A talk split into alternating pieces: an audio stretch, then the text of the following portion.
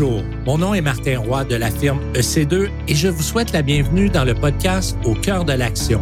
À chaque épisode, nous mettons en lumière les parcours inspirants des entrepreneurs, l'expertise des professionnels en fusion, acquisition et financement d'entreprises, ainsi que des partenaires financiers.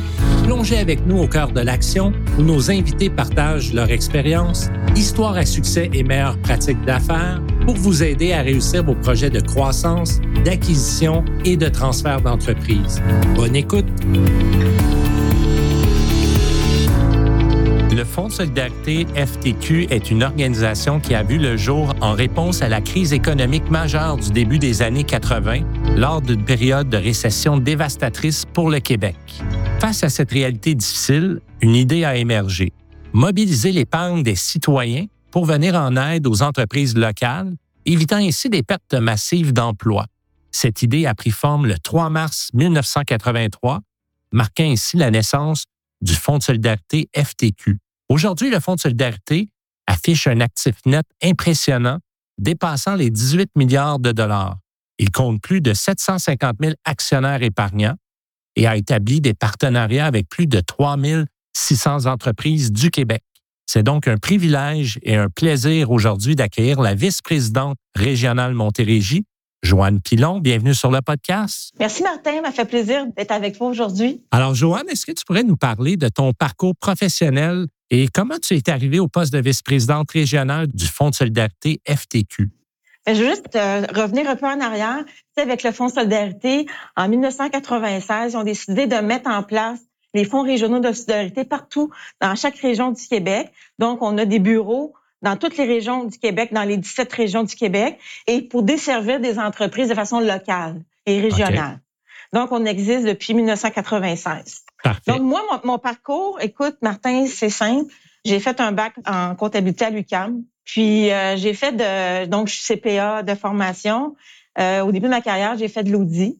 Et c'est drôle parce que quand tu fais de l'audit, tu t'aperçois que tu as peu ou pas d'impact, à cette époque-là, sur euh, les décisions de l'entreprise parce que tu vérifies de l'historique.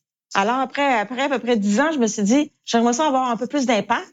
Alors j'ai traversé en financement d'entreprise et là j'ai fait du financement euh, pour le démarrage d'entreprise. Ensuite, quand Investissement Québec a été créé, je suis partie chez Investissement Québec. Là, je dis là, c'est du financement concret des entreprises en croissance et je vais les aider dans le court terme et dans le futur pour réaliser leurs objectifs. Par la suite, euh, j'ai eu l'opportunité de créer la division, la direction du redressement chez Investissement Québec. Donc, j'ai eu ce mandat-là. Et par la suite, euh, je suis retournée en, financement là, euh, traditionnel, encore chez Investissement Québec. Mais j'ai toujours fait du prêt garanti ou de la garantie de prêt. Alors, je trouvais que au niveau de mon impact ou de, de mes valeurs à moi, j'avais comme de besoin de voir comment je peux aider encore plus les entrepreneurs parce que j'ai pas, je veux dire, j'aime ma sécurité financière, mais j'aime mieux, j'aime beaucoup aider euh, les entrepreneurs. Là, j'ai une opportunité de rejoindre les fonds régionaux de solidarité. Je me suis dit oui. J'ai toujours trouvé que c'était un employeur de choix et aussi un fonds qui venait vraiment aider le Québec et les entreprises du Québec. Donc euh, voilà, c'est comme ça que je suis arrivée le 1er avril 2016 en Montérégie, vice-présidente de la Montérégie des fonds régionaux. J'ai trois directeurs d'investissement. Euh, on a un conseiller à l'investissement, un analyste, une adjointe. Donc, on est, on est six présentement dans l'équipe pour couvrir la Montérégie, 12 MRC sur les 15. Merci euh, beaucoup, Joanne, d'être avec nous aujourd'hui. Est-ce que tu pourrais nous expliquer justement en quoi consiste le rôle du Fonds régional et comment il soutient justement les entreprises québécoises? Oui, écoute, c'est très facile. On est à l'écoute des besoins des entrepreneurs.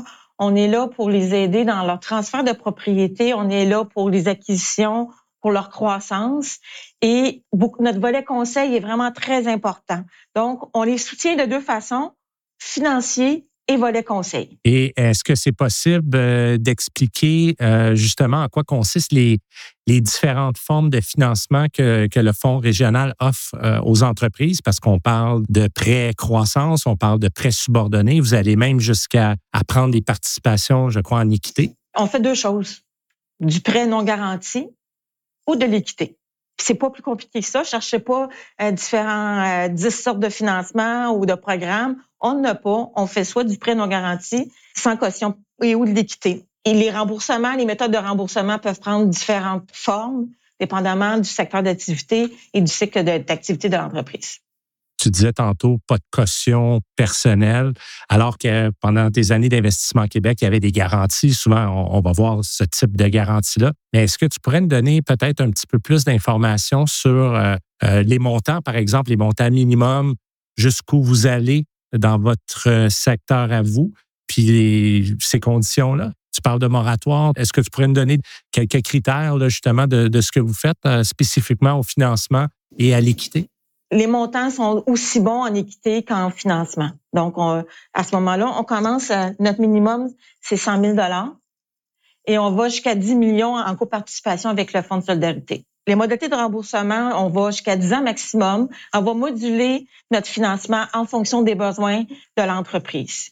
Donc, euh, on peut donner des moratoires dépendamment c'est quoi le projet. On peut donner des moratoires de un mois jusqu'à cinq ans de moratoire toujours sur le capital, jamais sur les intérêts. Et euh, on va, on peut donner aussi, euh, moi je pourrais dire des exemples qu'on fait. Ça peut être remboursable en fonction d'un pourcentage des fonds générés. Fait qu'on fait, on peut faire un mix au niveau euh, moratoire, remboursement fonds générés. On peut aussi étaler les versements en fonction de la saisonnalité de l'entreprise. Si ça, si l'entreprise a, a sa forte saison, c'est sur cinq mois, on peut, on peut juste prendre les versements sur ces cinq mois forts là. Donc on peut vraiment adapter euh, notre remboursement en fonction de la réalité de l'entreprise. Excellent. Et qu'est-ce que tu dirais que sont les critères que les entreprises doivent remplir pour être admissibles justement à vos programmes?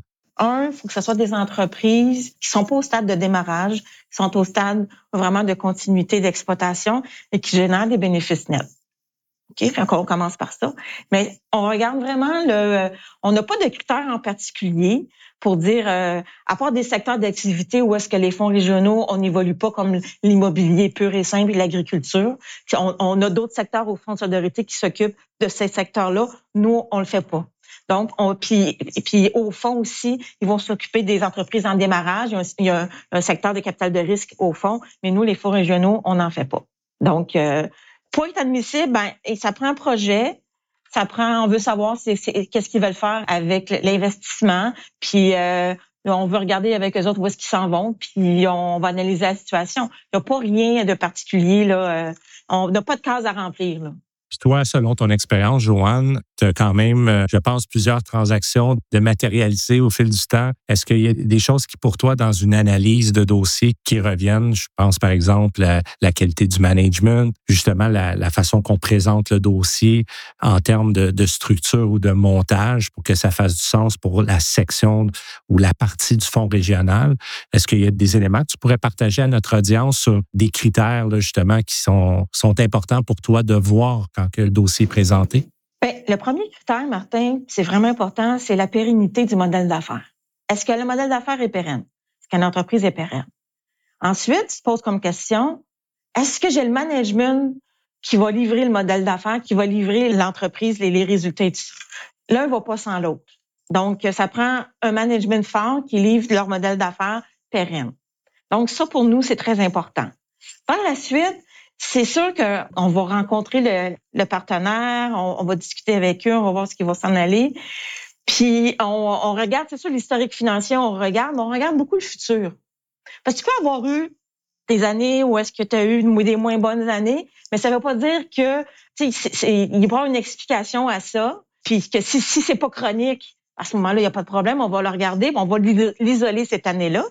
Puis sinon, ben, on va regarder l'entreprise, où est-ce qu'elle veut aller, puis c'est quoi ses projets. Ben oui, c'est excellent. Euh, justement, nous, euh, on a fait quelques transactions ensemble, Joanne, puis souvent dans, le dossier de présentation, je suis content que tu mentionnes ces éléments-là parce que pour ceux qui souhaiteraient justement appliquer sur des financements auprès du fonds, tu, le mentionnes, donc de, de bien euh, détailler justement le management, le projet. Euh, puis quand tu parles du futur, ben, c'est souvent la qualité des prévisions financières, donc les hypothèses, comment bien les documenter, euh, parce que vous, vous regardez euh, votre décision par rapport justement à est-ce qu'on a une capacité de remboursement en fonction de la, de la demande? Alors, merci de nous préciser ces éléments-là. Est-ce que, selon tes, encore une fois, tes observations, les erreurs que les entrepreneurs font qu'ils doivent éviter quand ils se présentent et qui ils viennent voir pour du financement? Est-ce qu'il y a une tendance, il y a des choses à faire attention pour présenter son dossier de façon optimale? Quand il y a eu une mauvaise année ou une mauvaise, euh, moi je pourrais dire ça, interprétation, de le mentionner, de pas nous laisser mmh, découvrir. La transparence. La transparence, pour nous c'est important. Ça se dit quand cette année-là, on l'a échappé pour X, Y raison, puis on va la comprendre. Mais si on l'apprend par la suite, c'est la confiance des fois là. Parce que tu sais, on prend pas de garantie là. Donc, faut qu'on ait, on ait confiance en la personne avec qui on va transiger, là. Puis ça se dit, ces choses-là. Il y a, il y a toujours une façon de le dire, là, mais ça se dit et ça se comprend aussi. Donc, de pas faire avoir de surprise au prêteur. Puis, je pense de bien euh, soutenir la prévision financière en disant que c'est pas juste des chiffres comme ça, ah, je vais avoir 15 de, de croissance. Mais c'est basé sur quoi ton 15% de croissance? Des nouveaux marchés, des nouveaux produits, tu vas faire des alliances avec, euh, avec quelqu'un d'autre, une autre entreprise verticale, horizontale. Il faut, il faut que ça soit étayé sur quelque chose là, euh, de vraiment euh, solide. C'est un excellent point. D'ailleurs, de joindre le carnet de commandes. Des fois, c'est juste le carnet de commandes actuel qui est déployé sur un an tu es capable de venir appuyer justement cette croissance-là par des, des travaux que tu as remportés? Puis tu sais, Martin, là, je veux dire, on ne demande pas un plan d'affaires. On ne demande pas de, de, faire un document de 50 pages pour nous dire euh, comment, tu, comment aller ton entreprise. Souvent, c'est les états financiers historiques, puis on va, on va vraiment discuter avec la personne, on va la faire parler, puis de toute façon, on va regarder les prévisions financières. C'est comme ça qu'on va va analyser un dossier. À moins qu'il y ait un, un mémorandum de, de, disponible en cas de relève d'entreprise ou d'acquisition. Mais sinon, euh, on ne demande pas un plan d'affaires pour dire. Euh, Donc, un petit sommaire exécutif qui fait une présentation, encore une fois, du management, du marché, euh, de l'entreprise, son historique. Puis de ce que je comprends, c'est d'être transparent sur des, des, points de risque ou du moins des choses qui sont arrivées. Donc, peut-être des, des identifier, puis de les atténuer, de dire voici ce qui est arrivé, voici les actions que j'ai prises, puis voici mes prévisions du futur. C'est une bonne façon de le présenter. Excellent. Ben, en ce qui a trait au secteur d'activité ou type d'entreprise que le Fonds régional FTQ privilégie pour ses investissements, est-ce que tu pourrais nous, partager? Euh? Bien, on privilégie pas un secteur en particulier au niveau des, fonds régionaux, mais c'est sûr qu'on va regarder des transactions où est-ce que on finance de l'intangible. Vu qu'on prend pas de garantie, c'est sûr que notre tarification est de pair avec le risque qu'on prend. Donc, euh, on n'est pas là pour prendre de, pour financer des bâtisses ou des équipements. Il y a d'autres institutions financières et organisations qui sont qui le font très bien. Donc, on est là, nous autres, pour vraiment pour financer de l'étangible. Donc, la croissance. On est vraiment là pour la croissance de l'entreprise et pour aussi euh, les, euh, tout ce qui est transfert de propriété et fusion-acquisition. C'est notre force. OK, ben parlons-en justement parce qu'on est un podcast euh, axé sur le transfert d'entreprise et le financement d'entreprise. Puis euh, je serais curieux d'avoir un peu ta lecture du marché actuel puis tes perspectives du futur quant au, au M&A, justement, au transfert d'entreprise. Martin, tu serais surpris. Euh, je me souviens en 2005, quand j'étais chez Investissement Québec au, au développement de produits, mon équipe et moi, on, a créé le premier produit de la relève en 2005. Parce qu'on c'était en 2005, c'était comme le buzzword en disant oh mon dieu, il y a tellement de transferts de propriété, il faut se préparer. Là, on est comme 18 ans plus tard, on en parle encore, ok?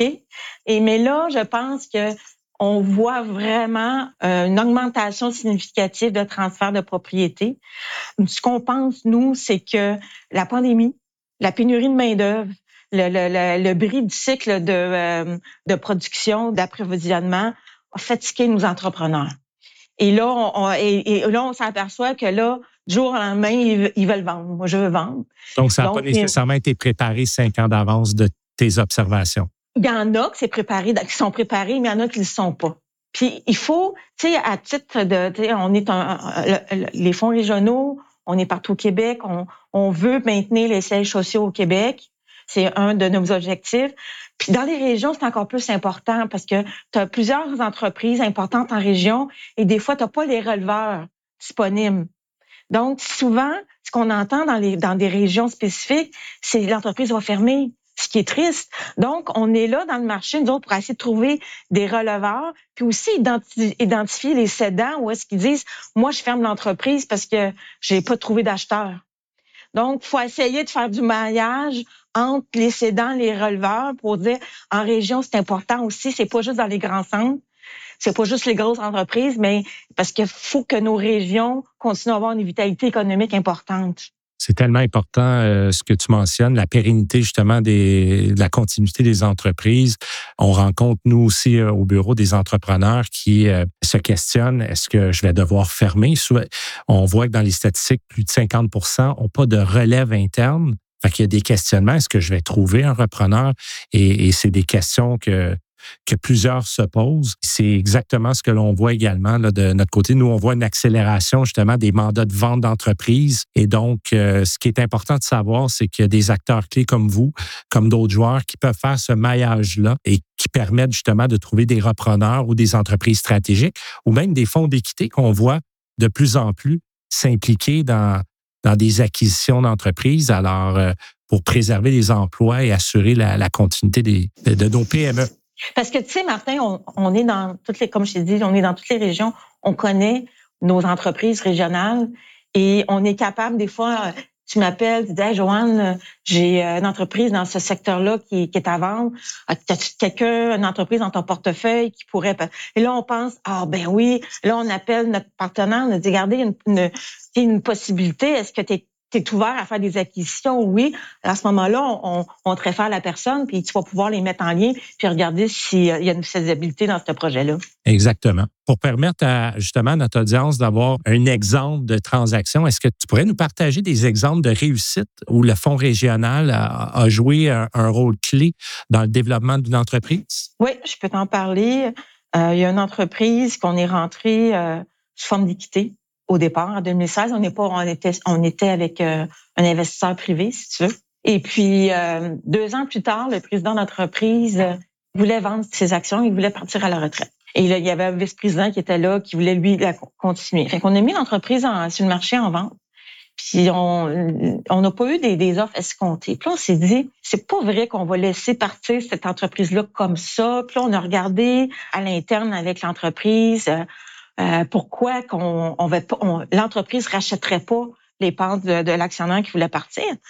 Puis, on a regardé, il y avait, il y avait une faisabilité.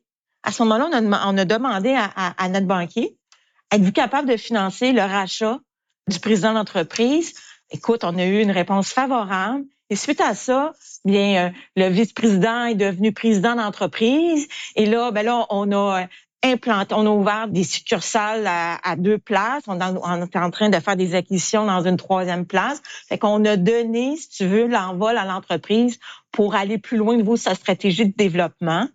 Et puis, euh, en 2022, le président de l'entreprise, il dit, je pense que c'est le bon moment de vendre.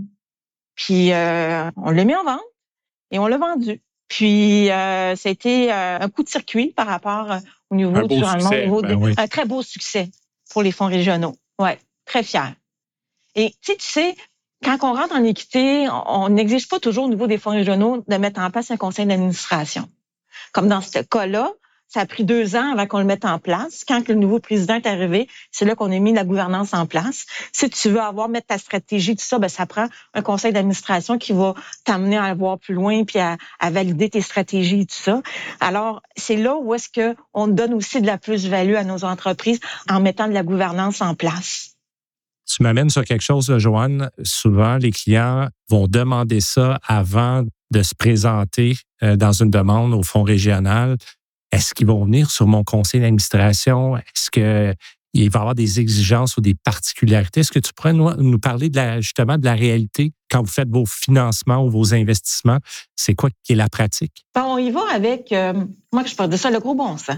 Si pour le moment l'entreprise est bien structurée, moi j'ai des dossiers en équité qu'on est rentré là, puis il n'y a, pas de conseil d'administration. Là, c'est sûr qu'on va avoir des discussions euh, mensuelles ou deux mois avec les, les dirigeants, savoir où est-ce qu'on s'en va et tout ça. Tu sais, on va, on va être plus près. C'est pas quelque chose qui est nécessaire ou si le besoin n'est pas là. Mais si on veut, des fois, aller plus loin avec l'entreprise, euh, découvrir des nouveaux marchés ou faire des fusions acquisitions, mais des fois, avoir un conseil d'administration, mais ça peut t'aider. Ça va guider l'entrepreneur. Oui, ça va guider l'entreprise. Puis des fois, c'est juste des petites affaires, des fois que, tu sais, souvent l'entrepreneur et euh, il voit l'arbre dans la forêt à partir de l'arbre, trop près de l'arbre puis il n'y a pas de recul. Et le conseil d'administration permet d'avoir un recul pour dire Hey Martin, as-tu pensé à ça? Oui, j'y ai pensé ou non, hey, j'y ai pas pensé. Merci de me le dire. On va mettre des gens en place sur le conseil d'administration pour compléter l'expertise qu'on a besoin. Si, admettons, on est en mode d'acquisition, puis euh, il y a moins d'experts dans le conseil qui est habitué à faire des... Bon, on peut demander, garder euh, comme un accord avec euh, l'entrepreneur, l'entreprise, regardez, on a quelqu'un peut-être qui pourrait être sur notre conseil d'administration qui a fait des, des dizaines d'acquisitions. Est-ce que ça tente qu'on, pour ce moment-là, qu'on l'implique dans le conseil d'administration? Excellent, merci pour les précisions. D'autres questions qui nous viennent euh, des entrepreneurs, Joanne, surtout dans un contexte d'incertitude ou de ralentissement. Qu'est-ce qui arrive si je suis en défaut? Est-ce qu'ils vont prendre euh, une participation? Comment ça fonctionne? Euh, est-ce que tu pourrais nous donner la, réalité justement? Parce que oui, ça va bien, mais il y a des années peut-être moins faciles chez certains de vos clients. Donc peut-être nous partager un peu c'est quoi la, culture du fonds régional par rapport à ça? Martin, j'ai un très bel exemple quand la pandémie est arrivée en mars 2020, les fonds régionaux, on était les premiers à offrir un six mois de moratoire sur le capital à toutes nos entreprises. Donc, l'entreprise pouvait décider si elle voulait le prendre ou pas. Puis on avait plusieurs façons de, de reporter le moratoire, le remboursement du moratoire. Donc, l'entreprise avait le choix de choisir l'option de remboursement. Donc, c'est sûr que, je veux dire, on va euh, on va pas convertir tout de suite nos, euh, je pense que c'est arrivé une fois dans, dans la vie des, des, fonds de convertir notre prêt en capital action.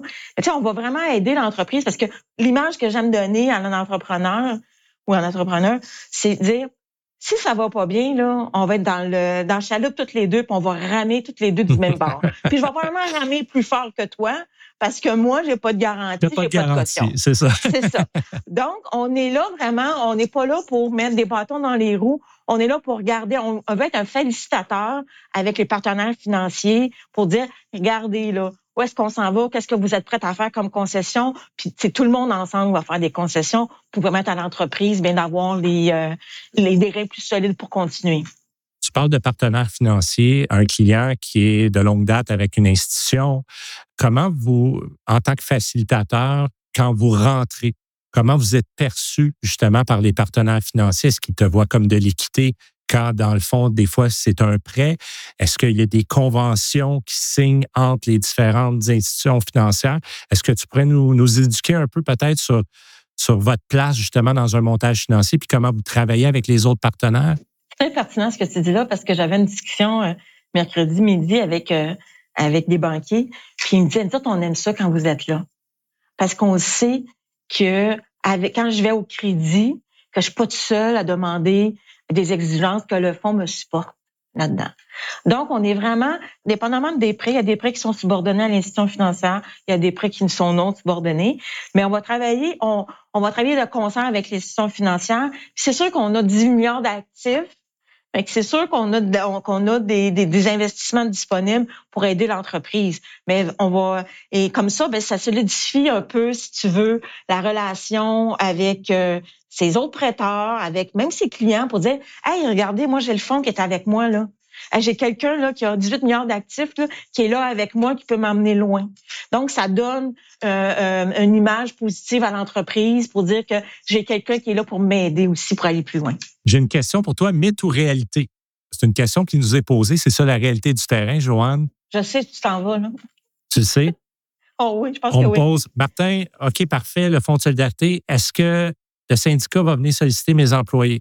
Est-ce que tu peux démystifier peut-être des fois, parce que c'est une question qui est réellement posée et la PME, ben, pour certains entrepreneurs, c'est, c'est un élément qu'on nous pose comme question. Enfin, j'aimerais juste, je serais curieux de t'entendre sur cette, sur cette question-là. C'est Martin, on parle beaucoup dernièrement des facteurs ESG tout ça. Alors, le S, le sociétal, ça fait longtemps que le Fonds de l'a mis en place. Nous, ce qu'on fait, c'est que on a, euh, puis je vais répondre à ta question par la suite, quand on, euh, quand on rencontre nos, entreprises, on fait des bilans sociaux sur euh, comment que l'entreprise, euh, est-ce que l'entreprise est un bon employeur? Et c'est important pour nous.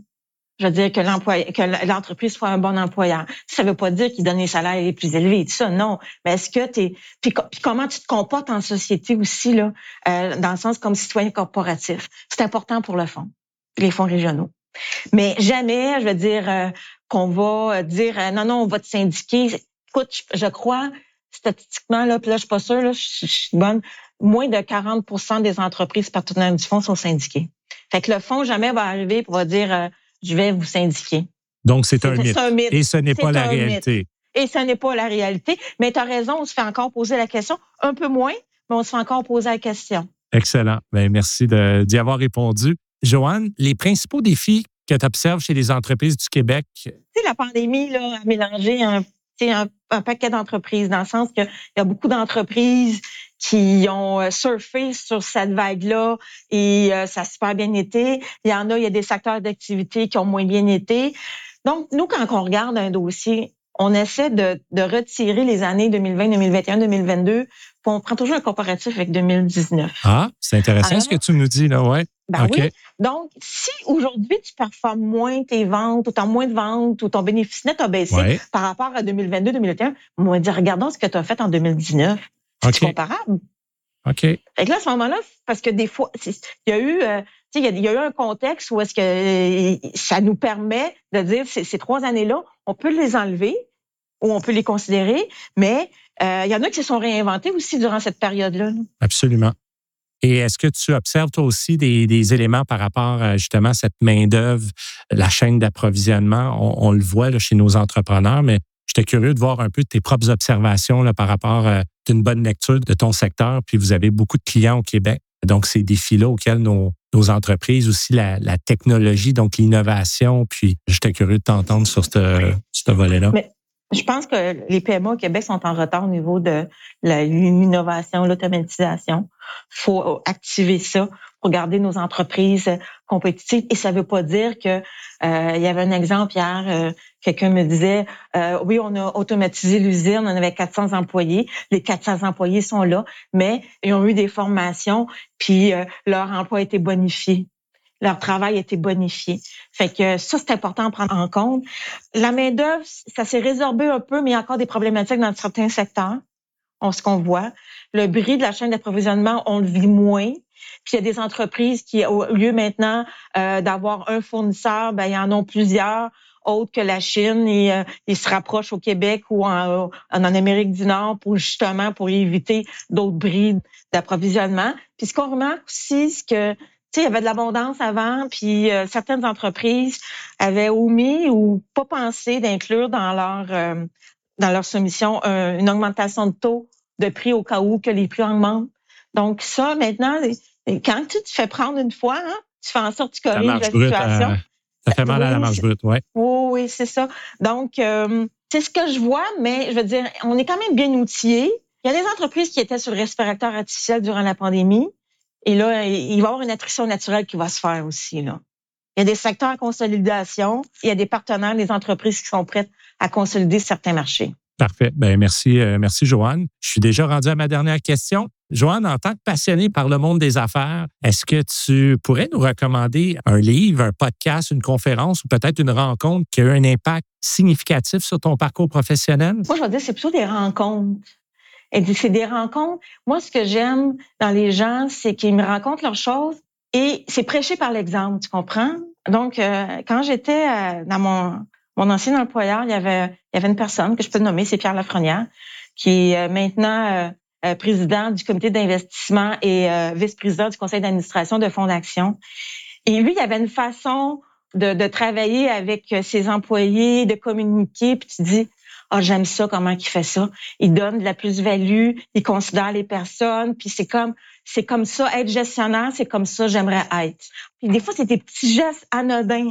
Je me suis la première euh, première fois j'ai devenu gestionnaire chez Investissement Québec en 2005. Je me souviens c'était au mois de novembre. La première journée ouvrable après le temps des fêtes, euh, le président de l'époque passe dans tous les bureaux, serrer la main, je souhaiter une bonne année à tous les employés. Ça m'avait tellement marqué je me disais, ben voyons donc, comment ça un président va aller rencontrer ses 200, 300 employés, souhaiter bonne année? Et ça m'a marqué assez que je l'ai revu il y a un an. Et je lui ai mentionné. Tu lui as mentionné. vous m'avez marqué et vous le savez pas. Et il est président du conseil d'administration de la Banque nationale présentement. OK. Bon, ben, excellent. On retient ces, beaux gestes-là. Alors, euh, Joanne Pilon, merci beaucoup de ta présence aujourd'hui sur le podcast. Ça a été un, réel plaisir de te recevoir. Je te souhaite euh, beaucoup de succès pour le futur. Ben, merci, Martin, de m'avoir donné cette opportunité-là. C'est vraiment très plaisant de travailler avec toi. Merci. Au revoir, Joanne. Merci. Au revoir. Merci encore d'avoir été avec nous aujourd'hui. Si cet épisode vous a plu, nous vous invitons à le partager sur les médias sociaux afin de le faire connaître à la grande communauté des affaires. N'oubliez pas d'activer les notifications sur votre plateforme d'écoute préférée pour recevoir les prochains épisodes dès leur sortie. Si votre entreprise est à la recherche de financement pour un projet de croissance ou d'acquisition, ou si vous envisagez de vendre votre entreprise, n'hésitez pas à nous contacter au www.ec2finance.com. Au plaisir de vous retrouver très bientôt pour un prochain épisode d'Au cœur de l'action.